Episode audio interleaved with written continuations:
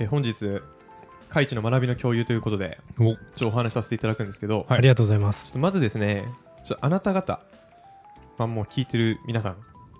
最新技術をキャッチすキャッチすべきであるエンジニアとしてと考えているでしょうかもちろんです。もちろんですとも。もちろんですともそうは思ってるんですけどね。はいなかなかキャッチできずにいます。まあまあまあまあ、そうまあ、ですその情報いっぱいありますから、はいでそのキャッチするにはまあいろいろ情報を取らなきゃいけないっていううちの一つの手段としてヒマプロを使ってもらいたいっていうところがあるのでやっぱりおおう。ん。ニュース系。ニュース系みたいなねまあだって技術書も読み切れないんでね、うんうんうんまあ、代わりに読んであげるよっていうところもあるかもしれない ですねようやく系。要約系いいね。まあそれはあの、まあ、リスナーの方に対してもそうですし、まあ、順平に対してもそうはいいいね。うん助かりとまころだとす。思うんで。っていう中で、はい。まあ、LLM というキーワード。お出た。あーはいはいはい。 LLM って何でしょう略。はい、淳平君どうぞ。えっ、と、日本語はわかります。大規模言語モデル。じゃあ英語にすればいいだけだ。ラン、確かに。ラ、うんランゲージ、ラージランゲージモデル。さい正解。お正解お、最悪って言われたかと思正っ解た。。最悪はやばす ぎる。はい。っていうね、大規模言語モデル。大規模なデータセットを使用して訓練された人工知能ベースの言語モデル。うんまあ今、ホットな技術ですよね、と。確かに。なので今日はそんなホットな技術の LLM を使ったアプリケーション開発を聞くだけでなんとなく知れるといいですいう話をねちょ。っとお届けしたい、うんうっすら思ってたんですけど、今 LLM ってもうエンジニアじゃない人の間でも結構もう普通に知ってる単語っすもんね。そうですね、うんもう本当にバズワードですね完全すごい。に DX の次に来てるバズワードなんじゃないかっていう確かに。要はあれですかね、A、AI の話ですかね GPT 君が、うん要はそれを使っているみたいな感じなんですか、LLM を GPT はえっとですね LLM と GPT の関係性なんですけどはいまず LLM の方が大きい概念ですねうんうん。うんえーおいろんなもう大量のデータセットを使ったモデルを全般 LLM と言いますうんうんその中の GPT は、えっと AI の、まあ、アルゴリズムというか手法の一つ学習手法の一つっていうのかななるほうんうどんこういうやり方でこういうデータを学習させるとこのぐらいの精度の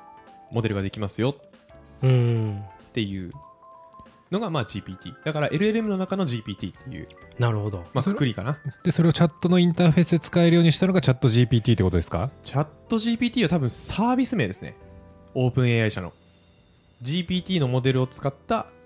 チャットベースでやり取りできるっていう価値を、うんまあ、前面に押し出してるから、まあうんうんチャッうんト GPT っていうサービス名だと思ってますう。ん。 なるほ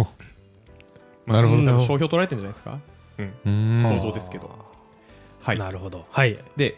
多分今後 LLM を使ったサービスいっぱい作らなきゃいけなくなってくると思います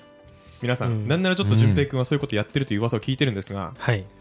じゃあエンジニアとしてですよはい。 LLM を使ったアプリを作るときどういうとこ気をつけなきゃいけないんだろうなとかっていうところはやっぱ気になるところ押さえておかなきゃいけないところなんですね、うんうんうん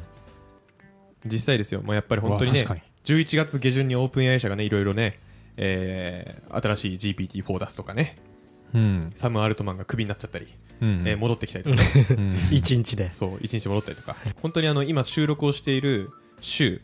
のあ AWS リインベントでもねええアマ AmazonQ っていううんううんんコパイロットみたいなサービス出たりとか、まあ、うわめちゃくちゃ話題になってるのでそこを抑えていきましょうおそこじゃないそういうのを使ってアプリを開発してみようですうん。わお。はいじゃあ本日のたの種本なんですけど、はい。はいえチャット GPT ラングチェーンによるチャットシステム構築入門という本うーんを種本、おおおなるほど。はいにチしャてちょっとットおを話し作るっまてことですかえー、とチャットシステムまあそうですね、うんまうあ、ん GPT なんて全部チャットなんでねま大体あそっか。うん確かに。もうこれはあのラングチェインという、まあ、OSS うんのライブラリを使って、チャット GPT を使ったアプリを作れるという技術書ですでかなりまあとっつきやすい内容というか、まあ、優しいうんうん内容なのでで、うん Python です、うんうん Python なんで、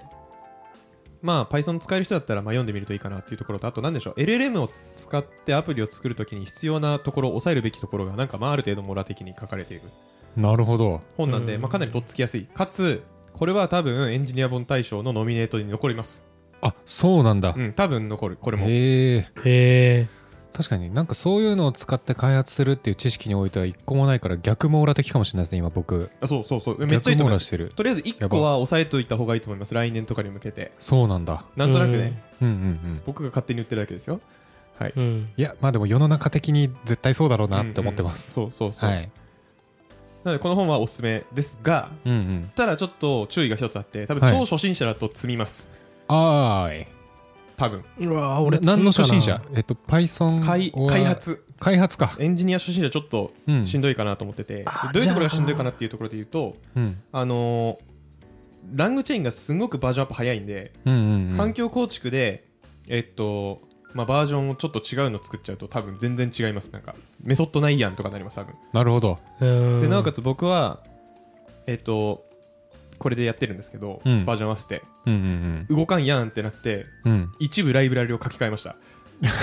え、ライブラリをはいライブラリの方を書き換えたのライブラリ書き換えましえたあの Git のイシューとか見てうん。いやこれライブラリ書き換えるやんってなってライブラリ書き換えました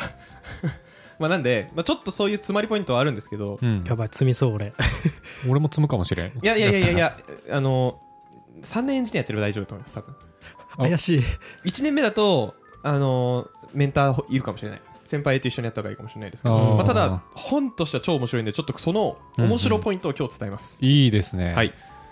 というわけで、はい。じゃあチャット GPT を使ってアプリを作ってみようっていうところでうんやった早速作っていきますねわーい。やったえーと楽しみ想像してほしいのが、はいまあ、株式会社ひまプロの社内エージェントアプリをちょっとじゃあ作ってみましょうか、社内エージェント。えーよくわかんないですけどスラックでまあうちやり取りしてるんで、うんうんスラックの中でね、えーまあ、メンションをつけると,、うん。えー、と社内文章だからこの決済やりたいんだけど何したらいいって言ったら GPT がこういうやり方やるといいですよっていうのを社内のマニュアル参照して言ってくれるとか、なるほど。チャットベースのウィキみたいな感じですかね。まあ、ウィキ、うんうんいやもうもっと広いですもうウィキもだしウ、ィキもだし。えー、と今のこの議事録、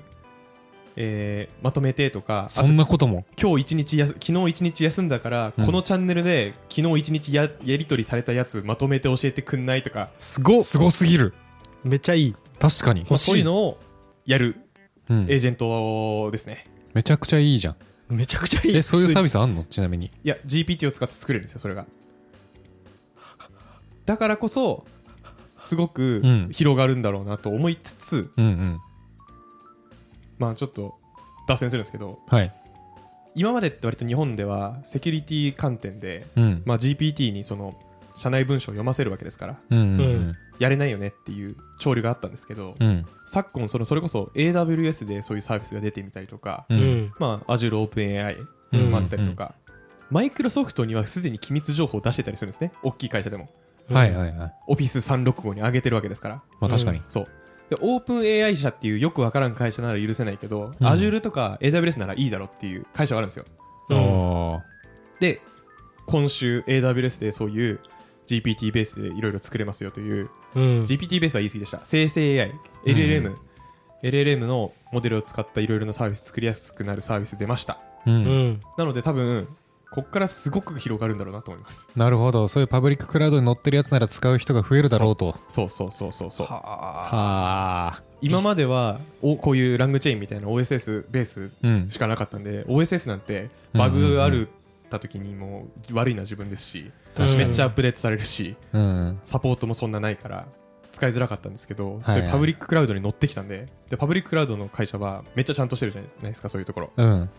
だからどんどん使われるようになると急速に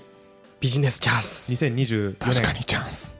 2024年多分すごく来ると思いますこの辺は確かに。うんっていうのでちょっとこのエピソードを届けたいっていう感じなんですけどお話戻りまして、はいえー戻りまして、はいちょっとフロントエンドのところは面白くないんで置いときましょう、まあ、なんならスラックボットなんで、なるほどね。はいうんまあ忘れちゃって、まあ確かに。我々バックエンドエンジニアなんで、はいはバい。ックエンドで考えましょううわ、バックエンドむしろやれることあんのはいじゃあバックエンドどうなってるか想像してみましょうか、はいこまず構成からですねほわんほわんほわんほわん。基本設計あーまず、はいどういう登場人物が出てくるでしょうかえ今ディスカッションで作りましょうか言語モデル。はいまあ LLM まあ一旦チャット GPT で作るんでじじゃゃあ、あじゃあそれもあると。あいや一人まず今いますねあ OpenAI ーそうねチャット GPT がいますははいい、はい他に何が必要ですかぼぼ僕たちいやえ ちょっと待って違います多分あの今システム考えてるからわからんえちょっと順平待っての考え方だ とあ、アーキテクチャを考えたいってことですそうね。アーキテクチャは考えてるんですけど順平の考えだとその間に一回人いるだろうって話かシステムに組み込まれようとしてる順平今ちょっと待ってくだあさいじゃあごめんなさい人をつなぐ用のあの脳と CPU のケーブル必要ですね ごめんなさい、うん一回今考えてるものもう一回いいですかシステムアーキテクチャバックエンドのバックエンドのシステムアーキテクチャ、でそこに人を組み込むか否かっていう議論いらない一旦一旦多分違うえそのスラック上でうんその GPT 君を組み込んでうんうんこうやり取りする時のそうシステムアーキテクチャそうで必要に応じて多分社内文章を参照する必要があるんですよなるほどってことは社内文章をインプットするための何が必要なんだデータレイクデータレイク社むずいです内よね文章を置いておく場所そうその通りストレージがいるんですよあストレージがいるストレージもしくはデータベース、うんうんうん、はいであとはそれらをつなぐバックエンドシステムそうだよねああはいはいそれらをつなぐっていうのは、えっと、要は社内文章を取ってきてその LLM の方にぶち込むためのチャット GPT にぶち込むことをやってくれてるやつみたいな感じですか、まあ、もっと言うと、うんフロントからの受け口も必要なんですよねそれは同じサービスでやるはいまあスラックうんうボ、んえー、と API がうん叩きに行くやつですか、スラック側から叩くためのバックエンド API があって、そのバッックエンド API は GPT に、えーとうん指示投げて、うんそれを受け取って整形して返したりとか、うんうん必要に応じてデータベースとつないだりとかうんうんが必要なんですねなので登場人物としてはバックエンド API システムとうんうんデータベースあとは GPT まあチャット GPT の3体3体あー ?3 つなるほどあちょっと一個質問いいですかはいえっとそもそもチャット GPT は例えばその社内文章を突っ込むわけじゃないですか、はいその社内文章って API コールごとに毎回突っ込むんですかそれともなんか事前学習みたいなのできるんですかえー、っと後で言いますはい後で言いますが事前学習じゃないですなるほどはいうんっていうので、うんまあ、登場人物今整理できましたねとうんうんで次ちょっとのりさんのさっきの話なんですけどじゃあどうやったらノウハウをその GPT に食わせてうまいこと整理して返せるようにするかなるかっていうところなんですが、はいえーよくあるのはまずデータベースに何を入れるかうん文章をそのまま入れるんじゃなくてうんうん文章をベクトル化したものをデータベースに突っ込みますはい意味わかりませんベクトル化って何ですかと何でベすクトルっかていう単語はまずもう忘れてくださいが、ですが、まあ、ちょっと前のディープラーニングのとは何かみたいな話をしたときに、うんううんんこれは猫であるか否かを判断するには一次元のベクトルが必要ですって話をしました、懐かうしいんまあ、これは猫であるか否かは一次元なんで表せるかというと一次元のベクトルって、まあ、0か1かなんですねうんううんん長さがあるかないかだけうんだから猫ですと、うんそこからじゃあ猫か犬かどちらでもないかを判断するのには二次元のベクトルがいりますと、ううんんそれどういうことかっていうと1次元目の0と1が猫ベクトル、え2つ目の01が犬ベクトルうんなんで犬か猫か犬犬でも犬かつ猫っぽい何かか犬でもない猫でもない何かの、まあ、4つが表現できるようになりますと2次元ベクトルだと。うんなるほどっていう感じでベクトルがどんどん増えていくと表現力がどんどん豊かになるんですね。うんううんんうんうんで空間じゃもう想像できなくなるんで確かに4次元以降は、ううんんまあ、頭のそういう想像を忘れといてうんとりあえず表現力がめっちゃあるものなるほどうんなので例えば今日は天気は晴れですはいっていう言語をベクトル化するとなんとなく天気の話晴れみたいな意味を含んだ何かになるんですよ、まあ、ベクトルなんですけどそれが、うんまあ、そういう意味を持ってる何かううんんうんっていうふうに捉えてくださいベクトルは捉えましたはいはいでまずベクトルにしてデータベースに突っ込みます、はいはいうんデータベースにデータベースに突っ込みはいベクトルをうんうんで GPT に検索させたけなんか聞いた時にうん GPT はあこういう質問来てるわこれはデータベースを見るべき質問だと判断してもらってそのベクトルベースでデータベースに検索しに行ってうん近い情報を取ってきて、うんその情報を解釈して整形して返すうーんなるほどみたいな動きをするんですよちなみにそのベクトルはえっとデータベースに突っ込んでるじゃないですかはいそのベクトルを決めるのは人間なんですかベクトルを決めるのはですね、うんオープン AI の API かな、ライブラリがあってうんあそうなんだはい、エンベッティング API っていう、えっとまあ、もものをはいはいはベいクトル化するライブラリがあって、うんうんうんすげそのライブラリでベクトル化しますうんなるほどはい。っていうのについてこれてる人がどれだけいるかわかんないん ですけど、はすごいですよ今い。まあ一うん旦今の話はそれで多分全体感としてはやるんですが、うん一方でちょっと対チャット GPT だけの話に移ると、はい。チャット GPT にも素で投げちゃダメなんですよ。ほなんプロンプトエンジニアリングっていう出たーワードにちょっと聞き覚えはありますでしょうう。か。あります、あります。若。干はい、プロンプトエンジニアリングっていうのはあの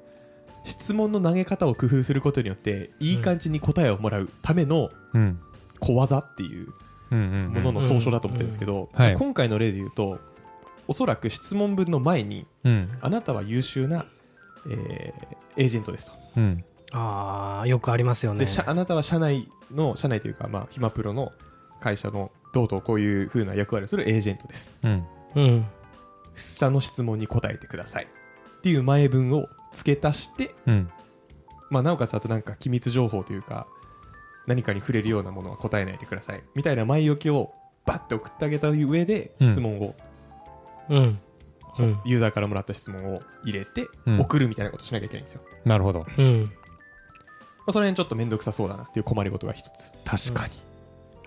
に。そういうのあった方が精度が上がるっていう話ですねそうそうそうそうプロンプトエンジニアリングそうそうそうそううわ確かにそこでなんかもうすでに矛盾が一個発生する気がしてるんですけど、はいえっ、とチャットで投げられてくるんですよねはいでそれを整形するためになんかすでにもうチャット GPT が必要そうだなっていう気配がすごいんですけどと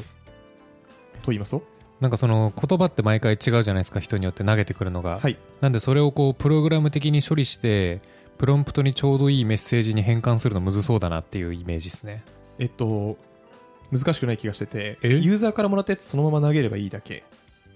毎回定型文にするってことじゃえっとさっき言ってたあうんプロンプトエンジニアリングはハードコードでいいんですよハードコーディングでいいんですよほうハードコーディングで入れて、はいで、その下にユーザーから来たやつそのまんま入れて、うんうん、うん GPT に投げればいいだけ。あそうなんだうん毎回別にそこは同じでいいんだじゃあその、会話の始まりだけは入れる必要があるかもしれないですね。で、履歴を保持するみたいな話はちょっと後なんで、ちょっと置いといてください。うんうんうんまあちょっとその辺のプロンプトエンジニアリングしなきゃいけないとか、で、あとは、ユーザーから入力したものに対して、まあ、特定の形式を返してほしかったりしないしたくないですかなんか JSON で返してとか、はいはい、はい、プログラムで処理するとか、ございます、はいうんこの辺めんどくさそうですよね、考えなきゃいけないとか。うんであとは GPT って足し算できないって話知ってますえ知らない GPT って足し算苦手なんですよ GPT4 はできるんですけどうん1たす1はできるんですけどうん、うん例えばなんか35たす6たす4たす7たす11たす13はみたいなああ、うんはいはいそういうのねなんとなく答え答えちゃうんでそうなの、そうっすちょっとやってみていいですかあいいですいいですよえ足し算できます まあまあまあ掛け算とか入れたらできなくなるんそうできななくなるんですよただそれはできた方がいいじゃないですかはい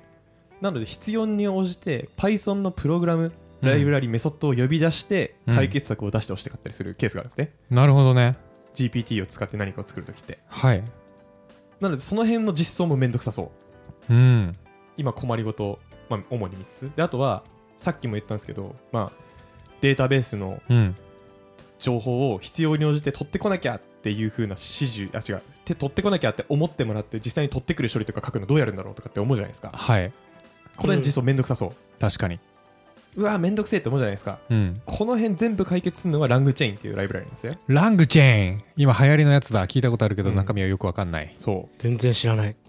まあ、これは OSS でその LLM を使ってアプリを作るときにそういう必要なさっき言ったようなちょちょっとめんんどくさいなっていうのを全部抽象化してベソットで出してくれてるやつ。うん誰が考えるんですかそんなもんかにすごいなほんといや、頭いいっすよね。抽象化力すごいな、そう。うわ、GPT 来そうだわ。GPT でアプリ作るときにはこういうのがめんどくさくなりそうだ。よし、OSS でライブラリ作ろうってやつがいるんですよ。うん信じられない世の中に。っ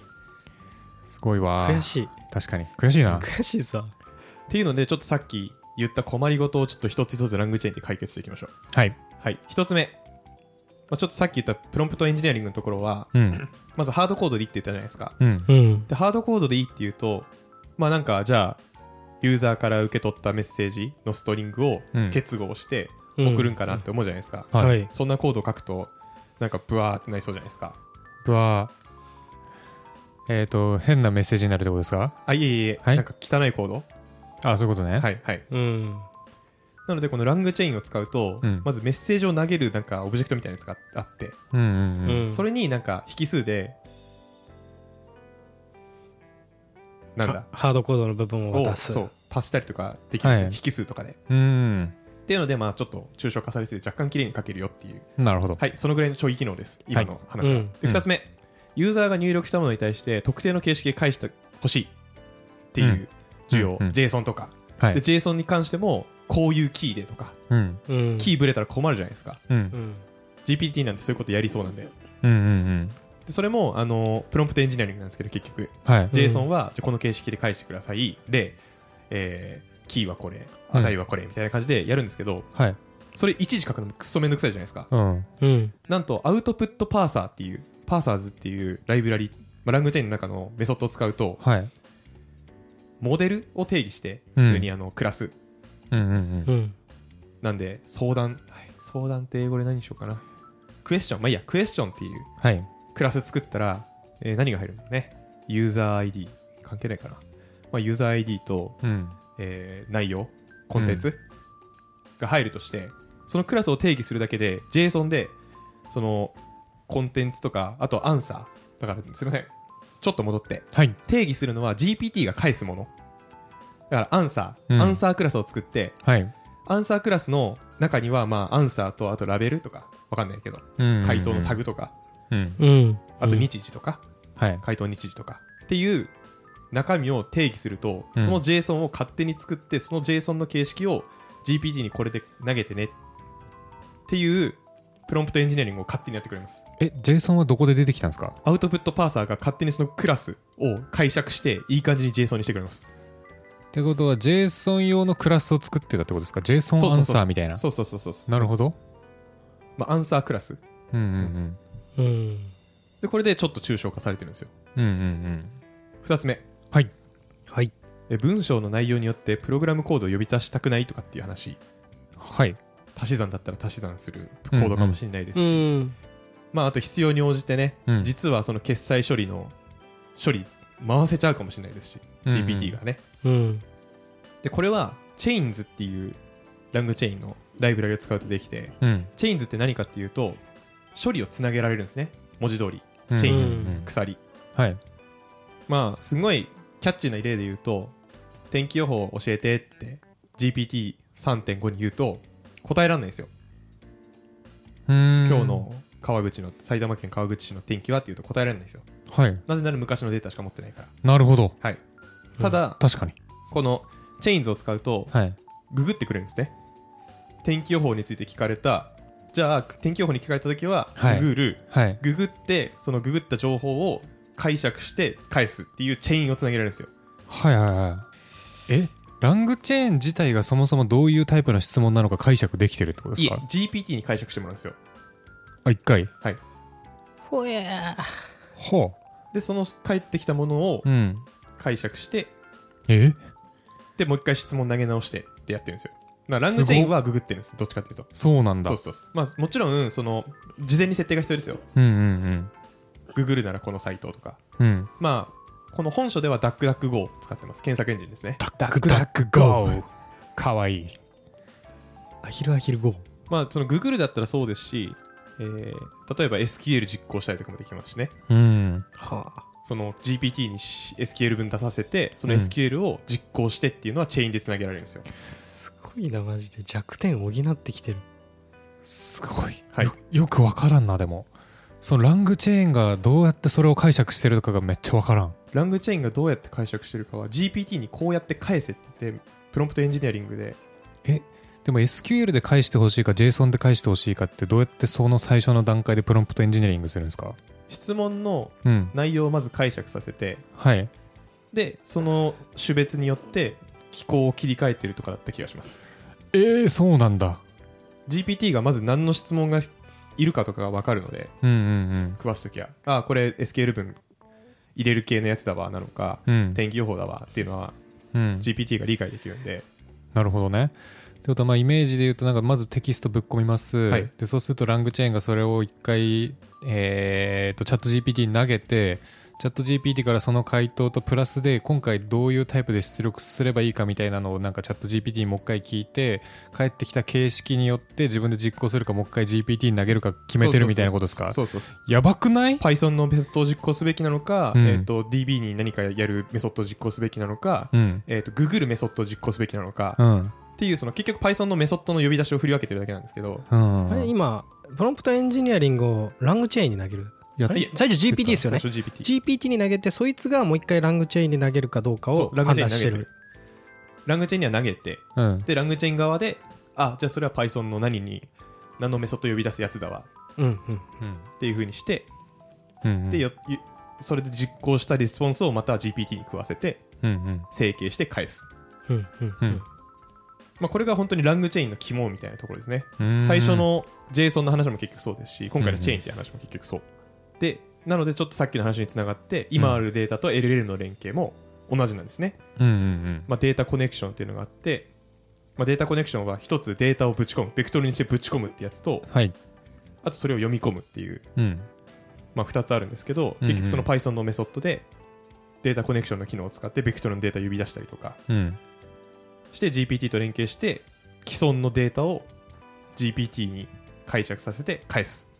なるほどっていうことをやってるんですねで、うんうんうん今回この話をじゃなくてこの本を読んでてめっちゃ面白いなって思ったのは僕あの今年結構システムアーキテクチャとか綺麗なコードみたいなのを勉強してたんですけど、うんうんでポイントは抽象化だと思ってるんですね、うんうん抽象化どんだけ処理をシンプルにしていくか上のレイヤーで、確かにで GPT ってめっちゃふわっとしてるんですようんでめっちゃふわっとしてるせいで投げる側の気遣いすごい必要なんですねプロンプトエンジニアリングを中心にうんううんんでその処理めんどくさいよねっ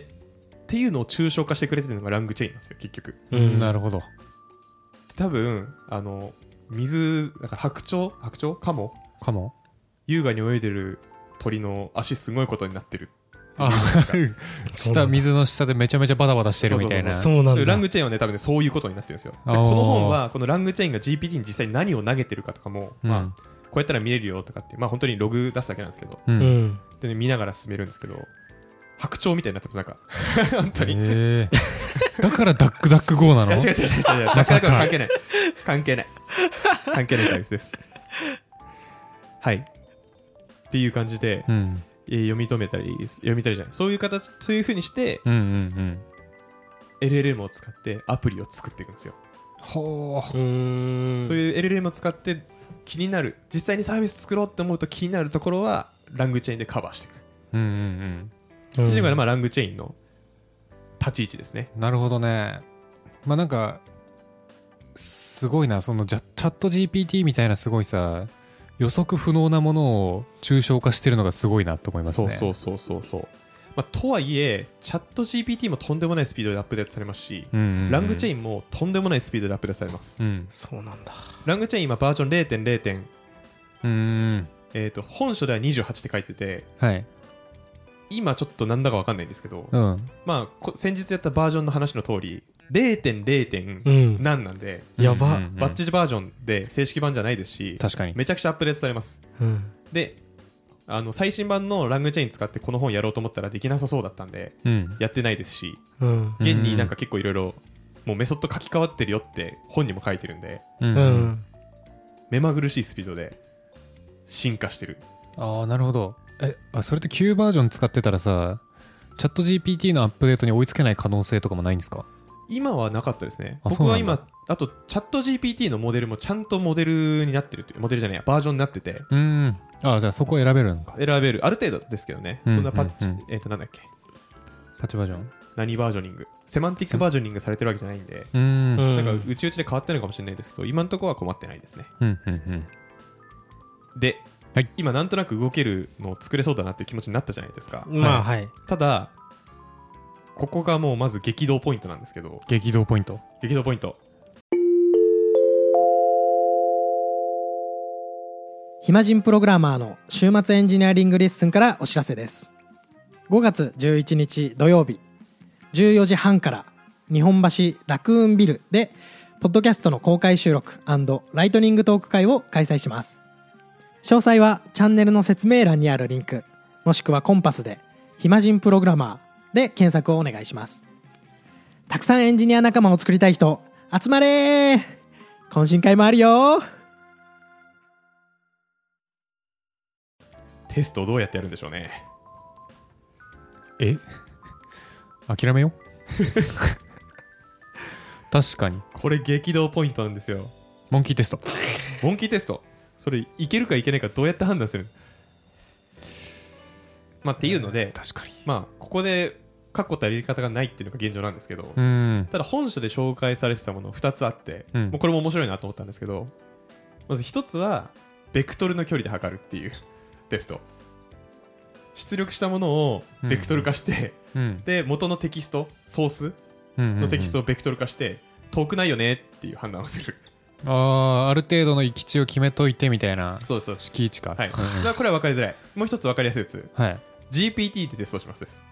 これはこの2つの文章は同じことを言ってますかって いうのをうん GPT に投げて GPT に判断してもら うおもろしかもあーそのメソッドがラングジェに入ってるっていうエバリュエーションっていうへ えこれも面白いですよねすごいでも極論あれですよねその GPT にテストをさせてそのテストをさせた GPT 君も合ってますかっていうテストもさせるみたいなことすごいも LINE 校みたいですね極論それも必要ですよね監視してるやつを監視するやつみたいなねすごいななんかすごい不安が残るこんなに不安が残るテストあるんだろうかっていうテストしてるねはいまあとはいえあうんのあで GPT3.5 ので作ってテストを GPT4 にやらせると かね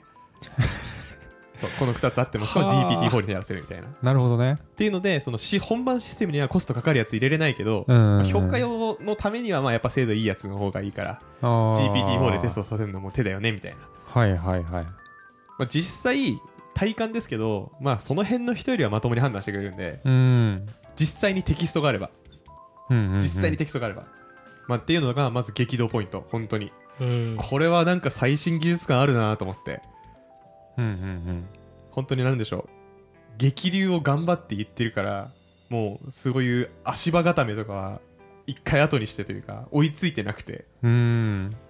えちなみにさそのテストとの比較対象って、えー、と最終的に出力したいやつとな何を比較してるんですかえっと、データベースにある元のドキュメントとかじゃないですか。ああそういうことか、はい、なんか決済の手順知りたいとかだったら、そのマニュアルにある文章とうーん GPT の回答を照らし合わせて、同じこと言ってるよねみたいな。とか内容むずいですねもう持ってきてるかどうかぐらいのテストしかできなそうな気がしますでも持ってきてるかどうかってどうやって判断するの、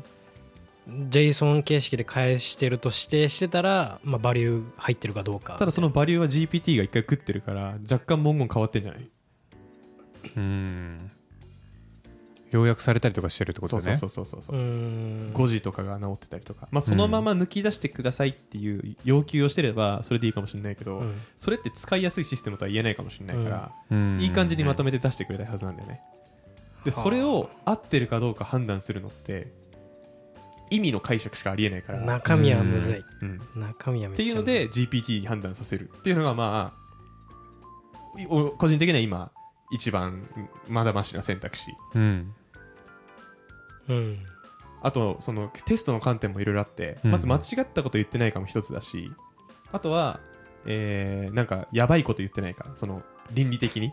うんうんその辺のチェック入れなきゃいけないとか、本当に聞いてるかなっていうテストしなきゃいけないよねとか、うんうんうんまあ、実際に商用で入れるとは、入れようと思った時には、ちょっとそういうハードルがいろいろあるんだろうなと思ってるんですけど、うまん確かにあ、その辺をね、なんか先日の AWS のサービスで、なんだっけ、ベッドロックガードレイルっていう、その辺をガードするっていうフルマネージドサービス出てたりしましたけど、へえ面白いと思って、それはコンプラ的なところをそうそう、へえ見てくれるっていうフルマネージドサービス。すごいであれあらゆるコンプラチェックにも使えそうなんかあー、それはあるかもしれない。広告チェック、うんそれでいいっすよねそうそうそうそうそうう、ん言うたら、うん確かにそれはそうかも。はい。っていうのが、まあ、いろいろまだ課題があるんですけど、うんうんうんラングチェイン使うとこういう便利なことがある。そのチャット GPT でそのままアプリを作ろうとすると大変なことがいろいろあると。うんうんその大変なことをいろいろカバーしてくれてるのがラングチェイン。っなるほていどうので、まあ、うん本当にごく一部の機能を紹介したんですけど、うんうんまあ、ラングチェインって割と他にもいろいろ OSS なある中でも、広く網羅してるらしいんで。うんうんで、Python と JavaScript 版があるんですけど、はい TypeScript。えっ、と、Python 版が今、唯一全機能使えるらしいんで、うーんまあ、そういうラングジェイン使いたいんだったらもう多分 Python 一全く Python でよかっなたるほどただ一方で、はいラングチェーンに対して批判的な声もありますほうどんな批判ですかコードがクソだっていうそれ はそれはね面白いなと思って、コードがクソだっつってもさそれはどういうことだライブラリを構成してるコードがクソってことそうですライブラリの中身のアーキテクチャが煩雑だから今後オープン AI というかチャット GPT とかに追従するためにいろいろ機能が、うんえー追加された末に多分これじゃあバグがいっぱい出る複雑性の高いコードだからうんもうこのラングチェーンには未来がないって言ってツイッターで叩かれてますそんななんあーだそうなんだまあバージョン0.0.7なんでまあ今後ねドカーンってリファクタリング入るのかもしれないですけど、まあ、そういう批判があったりしますね、いやーでもなんか気持ちわかるというか今スピード重視のじ時期というか、そんな感じするよねう、んうんまあ、しかも0.0点なんで、まあ、実際バグ踏みましたし、僕もうん、うんまあそういうのはあるんでしょうねというところでやっぱりパブリッククラウドが出してるうんものが今ボンボン出てきてるんで、うんうんうんうんいや激アツだなっていうあそういうことかはいあーなるほどねそうパブリッククラウドがやってるやつはちゃんとメンテされるはずだしサポートにんこれ変だよよって言ったら直してくれるはずだし確かにこれはねだから激アツだなっていうところで僕は非常に注目してます今この辺そっかってことはまあそのえっ、とまあ、今、オープン AI だとマイクロソフト系じゃないですか。はいでも各社でおそらくその LM LLM もやってるし、えー、とラングチェーン的なそのなんだろうねあれは LLM のなんかエージェントみたいなイメージで考えた方がいいのかまあ LLM まああのエージェントフレームワーク、なうんうんうん、まあ、言うてもコードなんでただの的なのがきっと他のクラウドにも出てきたらあもうすでに出てるんもうで両両方の精度が大事になってくるというかそうですそうですそううでんす、あまあでもパブリッククラウドで言うとどっちかっていうと LLM で差別化してる感があって、うん Azure は OpenAI うんうんで強いうんだよでねただ GCP と AWS は OpenAI 使えないんでうんで Google は GCP は多分 Bing うんうんうんで、うん AWS はなんか Titan ってやつらしいんですけどかっこいい昨日初めて知ったんですがパイタン Titan あ巨人タ イタンびっくりしたスープかと思っ違う違う違う違うす白い湯じゃない まあ AWS の LLM の精度はよくわかりませんがた、うんうんまあ、とはいえね、AWS は、うん FacebookQ、えーメタメタ、うんメタの言語モデルとか担いでますかうんうんら、そういう戦争になってるっていう、はあなるほどわあ、面白い。っていう、なんかその最新技術にちょっと最近ワクワクしたっていうところで、まあ、この本読んでて面白いなと思ったので、うんうんなんかあの整理しきれてないところで、ちょっと僕も使い倒せてないんで、正直。うんうんうん今あの本の上で、えー、とチャットアプリを作ったのと、あとうん今スラックボット1個作ってるうんぐらいで、で、まあ、今後はね、まあ、あの我々暇人プログラマーないし、ダンスチームの筋肉定食、はい、まあ、仕事いろいろありますから、うんうんなんかその辺を助けてくれるエージェント、うんなんか一個作ったらおもろいなって思ってます。なんか機密情報もあんまないんで、確かにうん、うんあんまりお金の範囲、ない、かからない範囲でちょっとやれるといいなと思いながら、ちうんうんょっとこの本読んで楽しいってやってました。なるほどで、その面白いよっていうのを共有したいっていうだけのエピソードだったんで、なんかその辺がちょっとでも伝わればいいなと、いやー激動の時代来てしまったな激動の時代感がありますよこれはうんカイさんが注目してるので僕も注目することにしま したお お考えること諦めてるカイさんがやってたら間違いないですから、そうだな俺もカイチがなんかいいって言ってるからやることにした、まあ、なんでちょっとパブリッククラウドで触ってみたいなっていう気持ちですね。ちょっとお金わかんないんだけどね。ちょっとお金かかりそうですよね、これ。なんか AI 系は高いっていうイメージあるからななんかそうなんでしょうね。うんもうね、チャップチャット GPT は20ドルしますからね、月額ね。うんあーまあそうね月額20ドルで。うん AWS で、まあ、ラムダはかかんないけど、でもね、チャット GPT 使えないからな。ううんんそのために Azure 契約するの嫌だな。わか使い慣れるてないから。わかるでも、そ新の、しいパブリッククラウド使う時のハードルの高さえぐいよねでもそうなってしまったらおしまいだよなって気持ちもあるんですよね、やっぱうんね。うんうんうんどうせ使わなきゃいけない時来るし。確かにはい。うんなのでね、ちょっと皆さんも、あの、うんまあ、今やってることで精一杯の方は絶対今のことやってください。とはいえ、なんか新しいこと勉強したいなと思ったら、まあ、今年 LLM はもう本当に2013年 LLM の年だったと思うんで、うん確かにマジで。そうだねエンジニアとしてはちょっとこの本を押さえておいた方がいいんじゃないと思います。なんか読み物としても、まあ、動かすのが一番楽しいですけど、うんまあ、基本的にはその通りやれば動く本ではあるので、うん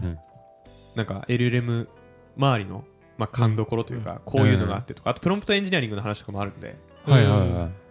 まあ、実際に使ってみるとか、ちょっとその辺網羅的に勉強したいなと思ったら、うんまあ、この本読むといいかなと思います。入門ですねそううんしかもこの本早めに読んでおかないとなかなか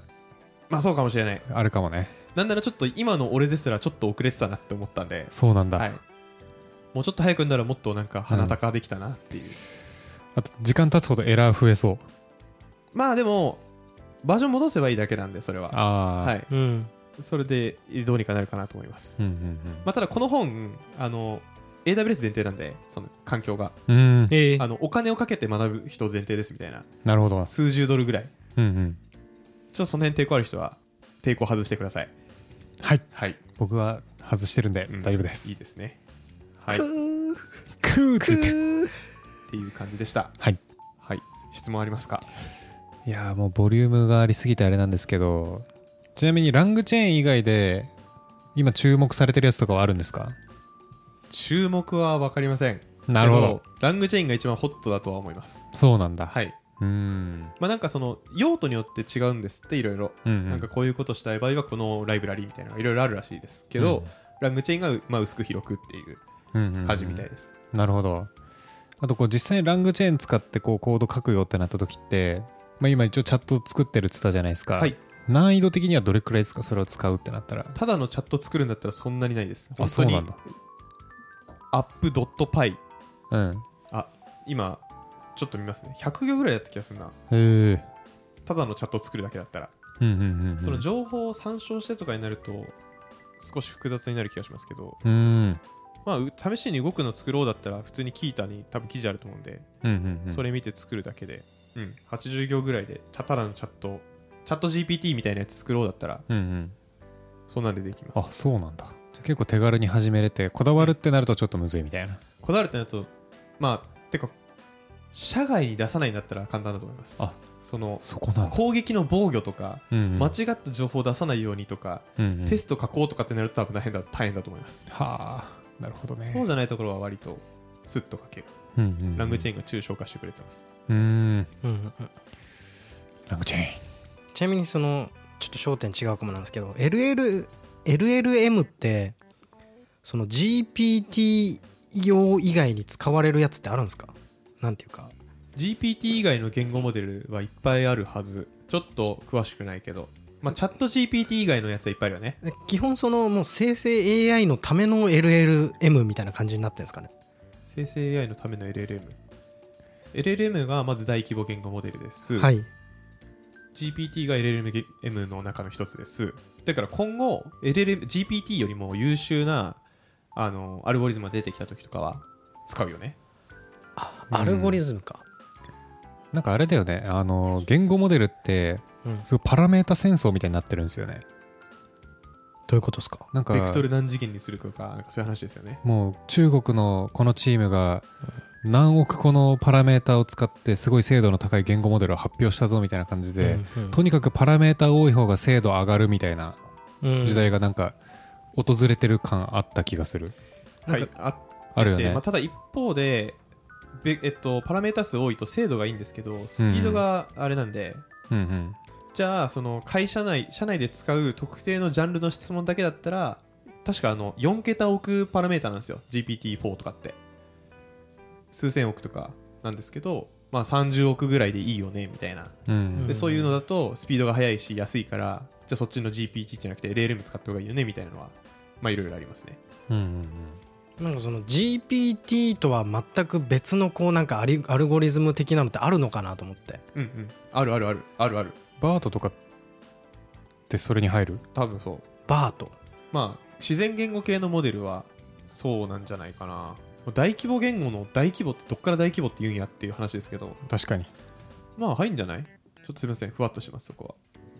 でも自然言語系のモデルは結構昔からいっぱいある自然言語系っていうのはどういうこと自で然すか言語をし処理する自然言語って普通に喋る日言葉本とがか日本語とか英語とかうんうんうん人間が使う言葉を自然言語って言いますけど自然言語を処理する例えば翻訳とかねうんあとは、なんだろう、文章から写真を生成するとか、もう自然言語で意味を解釈する、自然言語系のモデルと画像生成のモデルの2つを組み合わせてやってると思うんだけど、なるほど画像生成そういうことかダリとかそうだよね、だからうでんすうよね。んなんかそのダリーみたいななんか全く別の別でもないですけどその LMM の新しい使い方みたいなのあんのかなと思ってあーまあお思いつくか次第じゃないいなあろいろあると思うけどねうん音声生成もあるだろうしね、うんうん文章を打ったらその通りに AI が音声合成して人が喋ってるみたいにするとかもうんうんうん生成 AI ですしねうんなるほどちょっと順平の質問の意図を正しく理解できてないかもしれないあいやいやできてますあよかった、はいじゃあよかったはい GPT GPT ってアルゴリズムっていう言い方がいいんですかね GPT っていうのは、アルゴリズムっていうかなんていうんだろうねうん、えが学習手法 AI の学習手法そもそも何の略なの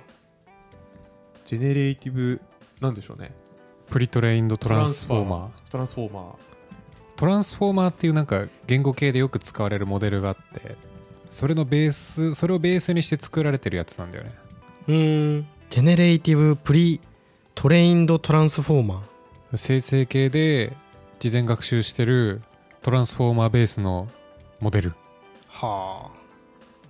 かーはいはい合ってます合ってますあなるほどアルゴリズムじゃない気がするななんか学習手法の方がなんか近いイメージあるけどね うーんはいはいはいいやちょっとビジネスチャンスを探してましたビジネスチャンス探してたい今の LLM の新しい可能性をちょっとなんかあんのかなまとあ思っちて、ょっと探しながら、はい、うん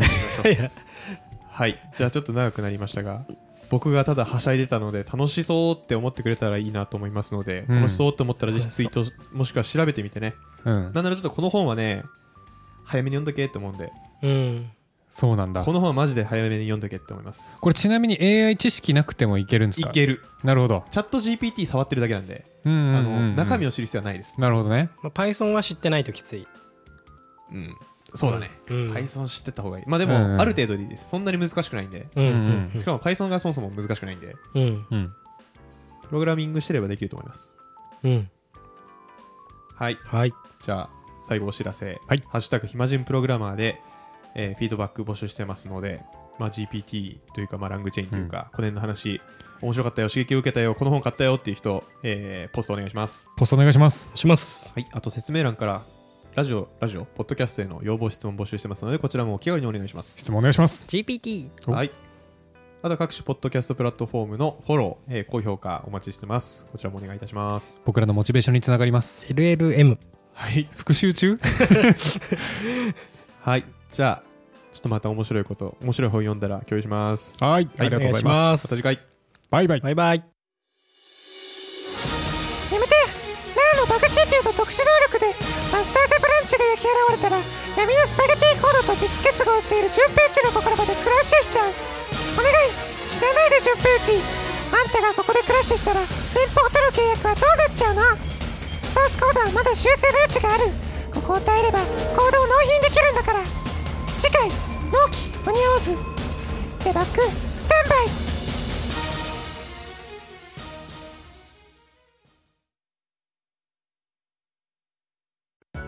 暇人プログラマーからお知らせです暇プロメンバーとメンタリングしたい人を募集しますどうやったら中級エンジニアになれる